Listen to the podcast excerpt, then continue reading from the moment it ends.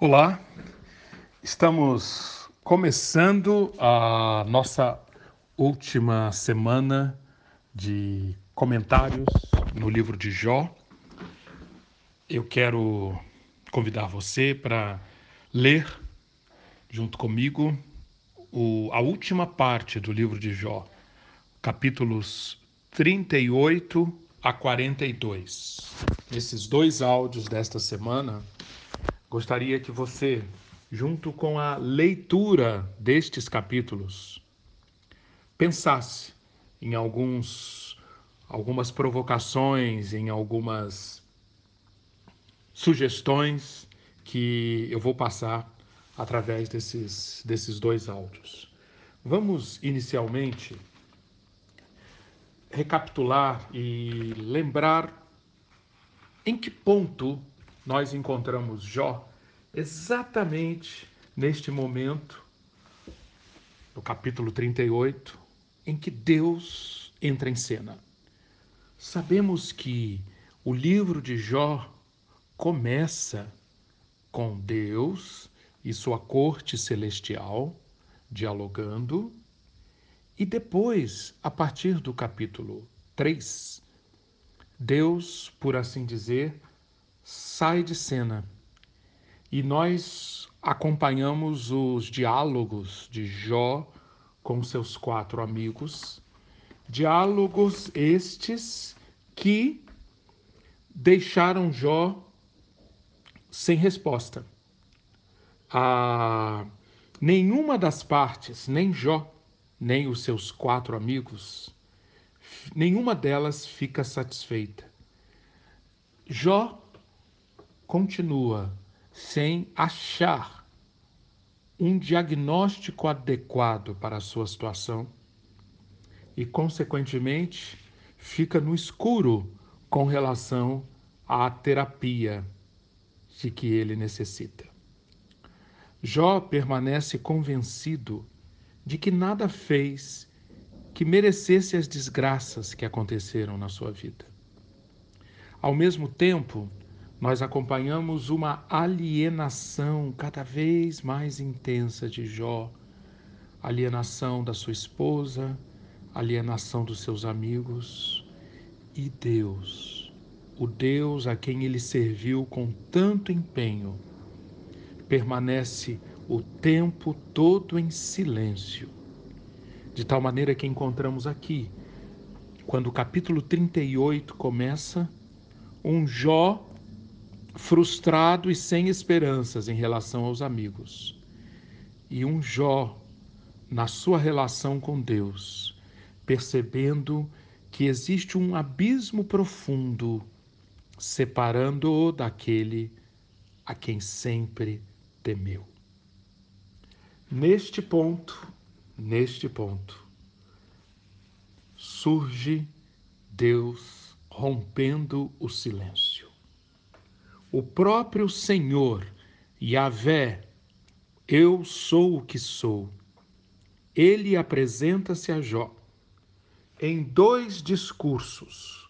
O primeiro discurso do Senhor ocupa os capítulos 38 e 39. E depois, depois, Deus volta a falar, ocupando então os capítulos 40 e 41 é, as respostas de Jó aos dois discursos do Senhor. Eu quero chamar a sua atenção para estas respostas, porque elas são muito elucidativas acerca do significado desse texto. O que está acontecendo aqui? Leia comigo Jó 40, versículos 3 a 5. Depois do primeiro discurso do Senhor, então Jó respondeu ao Senhor e disse: Sou indigno. Que te responderia eu? Ponho a mão na minha boca.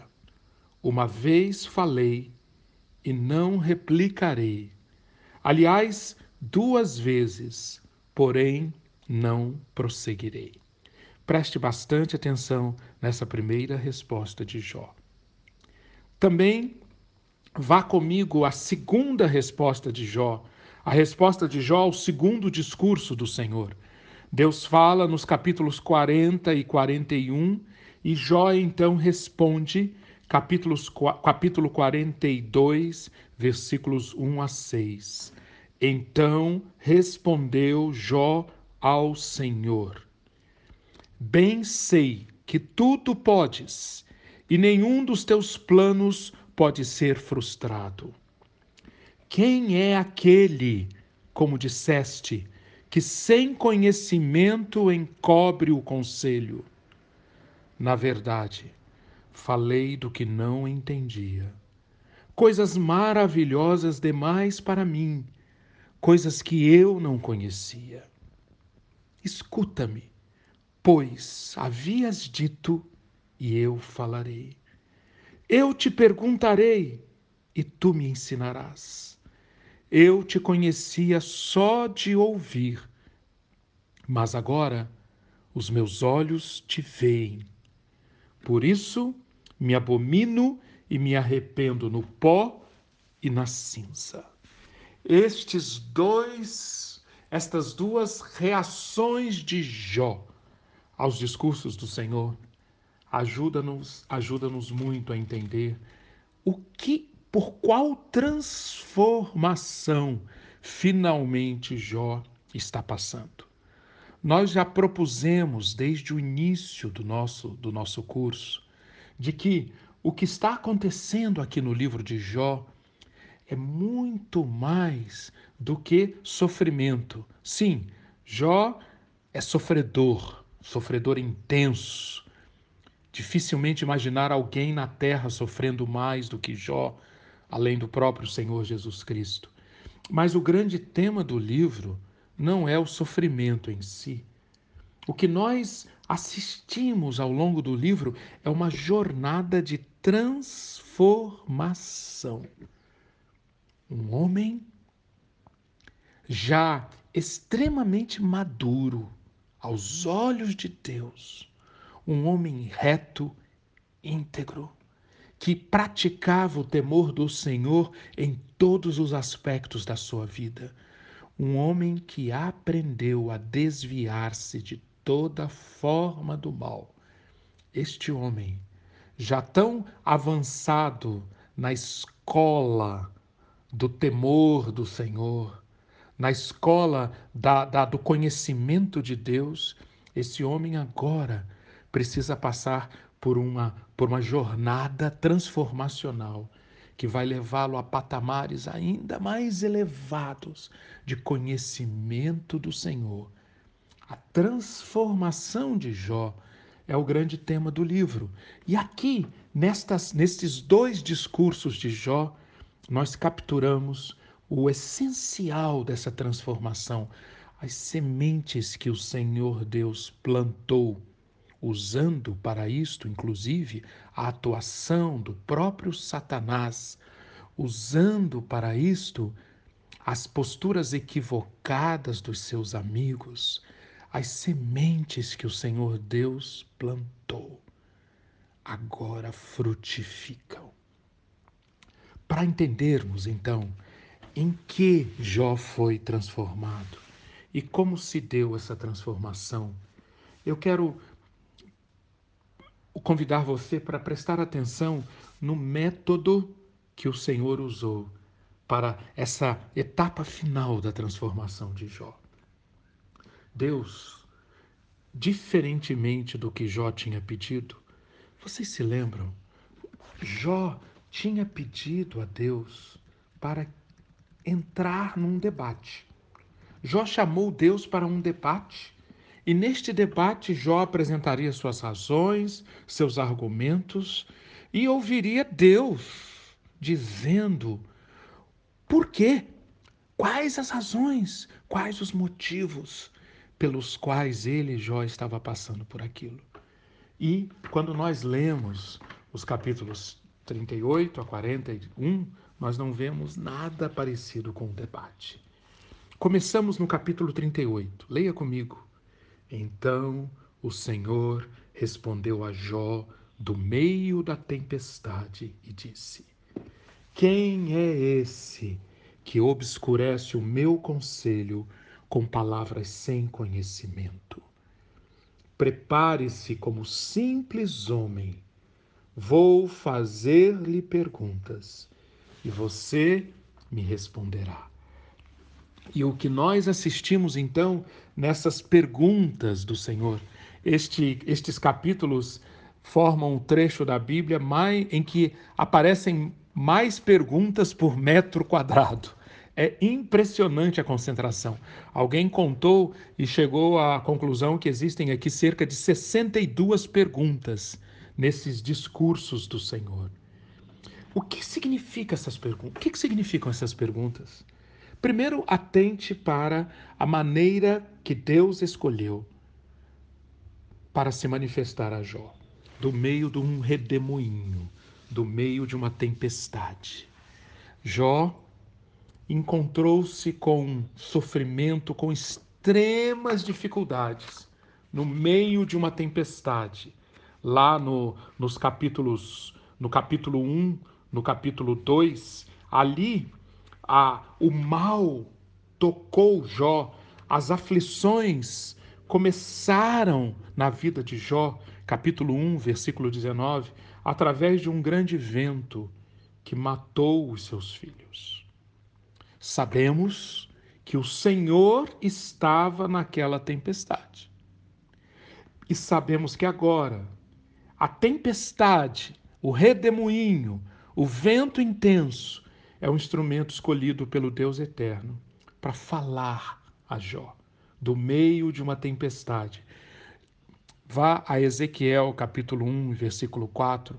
Esse é um dos textos que tem nas Escrituras mostrando Deus se revelando aos seus servos do meio de um redemoinho, do meio de uma tempestade.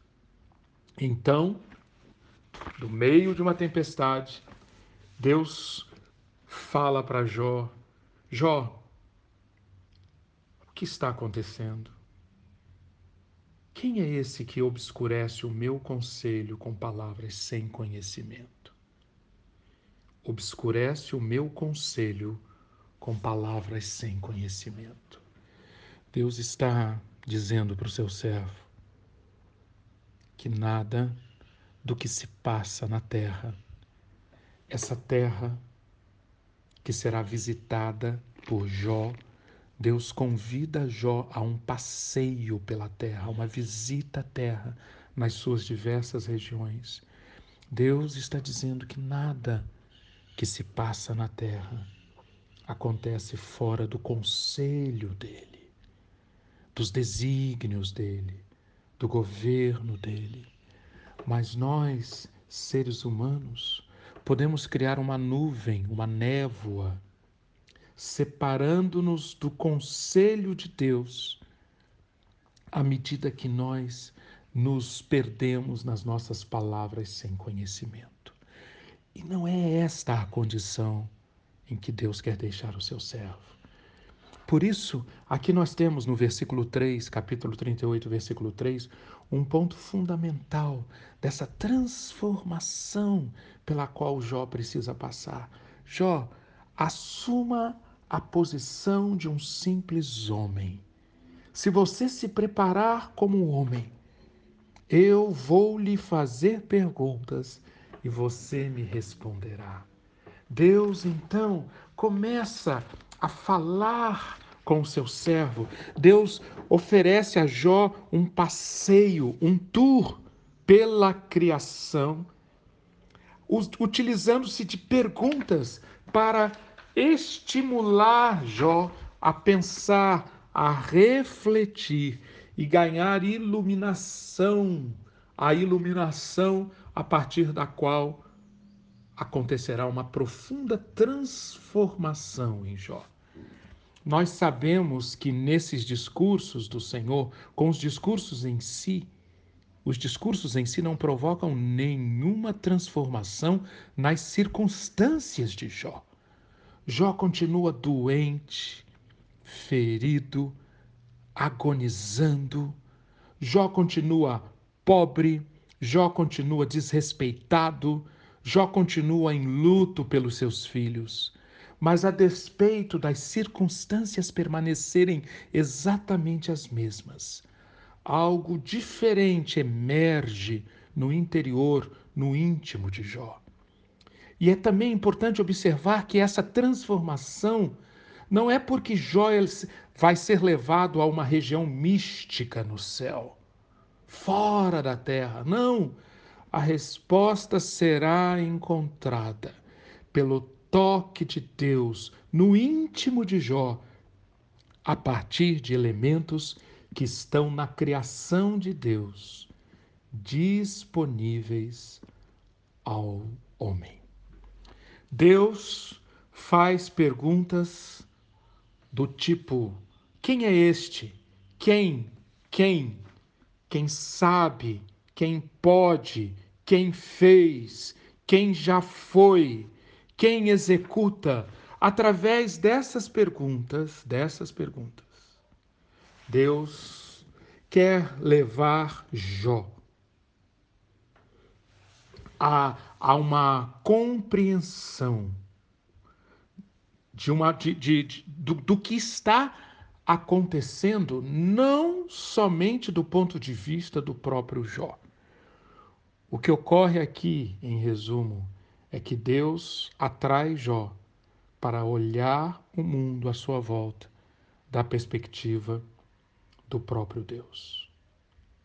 Para isso, Jó precisa perder essa ingenuidade que nos leva a pensar que existe uma solução divinamente concebida para os nossos problemas, olhando os nossos problemas somente do nosso ponto de vista, somente da nossa vida, somente daquele momento que está passando, somente dos nossos interesses. Não. Ao expandir a visão de Jó, Deus insiste sobre o caráter miraculoso do governo que ele exerce no mundo mostrando que antes de cada prodígio, ou, ou, por detrás de cada prodígio, Deus faz desfilar diante de Jó uma série de prodígios. Atrás de cada prodígio há outro, mais prodigioso ainda. E tudo isto cercado de um profundo mistério. Quando Jó põe em dúvida os desígnios da providência, quando ele obscurece o conselho de Deus com palavras sem conhecimento, Jó está muito atrasado no seu julgamento. Deus declara aqui no capítulo 38, versículo 7, que desde que se colocou a pedra fundamental no mundo, ouvem-se os louvores divinos no céu. Versículos 6 e 7 do capítulo 38. Quem colocou a pedra de esquina no mundo, enquanto as estrelas matutinas juntas cantavam e todos os anjos se regozijavam. A intenção dessas perguntas retóricas de Deus vai além do simples chamar a atenção de Jó sobre os limites da sua inteligência no universo e de recolocá-lo em seu lugar de criatura finita diante de Deus. Este não é o, o propósito essencial das perguntas que Deus faz. Não. Há algo de muito positivo referente às relações entre Deus e a sua criação. E é para esse ponto que o Senhor quer levar Jó. Tudo é maravilhoso e incompreensível. O deserto, o deserto, desafia toda a noção humana de economia assim como a vida do jumento e do boi selvagem escapa a toda utilidade que poderiam ter para o homem, sem falar, por exemplo, na estranha avestruz. Tudo isto que acontece, a maioria absoluta dos acontecimentos fora do radar dos homens. Tudo isto serve para mostrar a graciosa presença de Deus na criação. O livro de Jó nos permite ver aqui nesses discursos que Deus se alegra com suas criaturas e convida Jó a participar de pelo menos uma parte dessa alegria, conforme o Salmo 104, versículo 31 diz: Perdure para sempre a glória do Senhor. Alegre-se o Senhor em seus feitos. Outro ponto ao qual Deus quer levar Jó através desses discursos é o fato de que toda a criação está voltada para Deus. É o mesmo louvor de todas as criaturas terrestres celebrando o Criador que encontramos no Salmo 145. Leia o Salmo 145, versículos 15 a 17, que diz: Em ti esperam os olhos de todos, e tu, a seu tempo, lhes dás o alimento.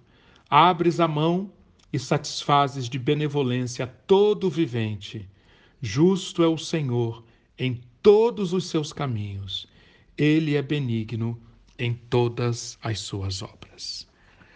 Uma vez feita essa explicação panorâmica do significado destes discursos, eu reforço a importância de você ler, ler os dois discursos de Deus. Você vai ver que Deus, no capítulo 38, primeiramente, convida Jó a explorar com ele o mundo inanimado. Deus está mostrando para Jó um mundo que Jó nem imagina que existe em diversos aspectos, mas que funcionam e funcionam independentemente de Jó e do que esteja se passando com ele e até do que se esteja se passando com seres humanos. Um mundo que funciona de acordo com leis físicas criadas por Deus, sustentadas por Deus. Deus pergunta a Jó: quem fundou a terra? Quem domou o mar? Quem fez surgir amanhã? Quem conhece a extensão do universo? Quem determina o tempo? Quem dirige as estrelas? Quem faz cair as tempestades? Essas são as perguntas do capítulo 38.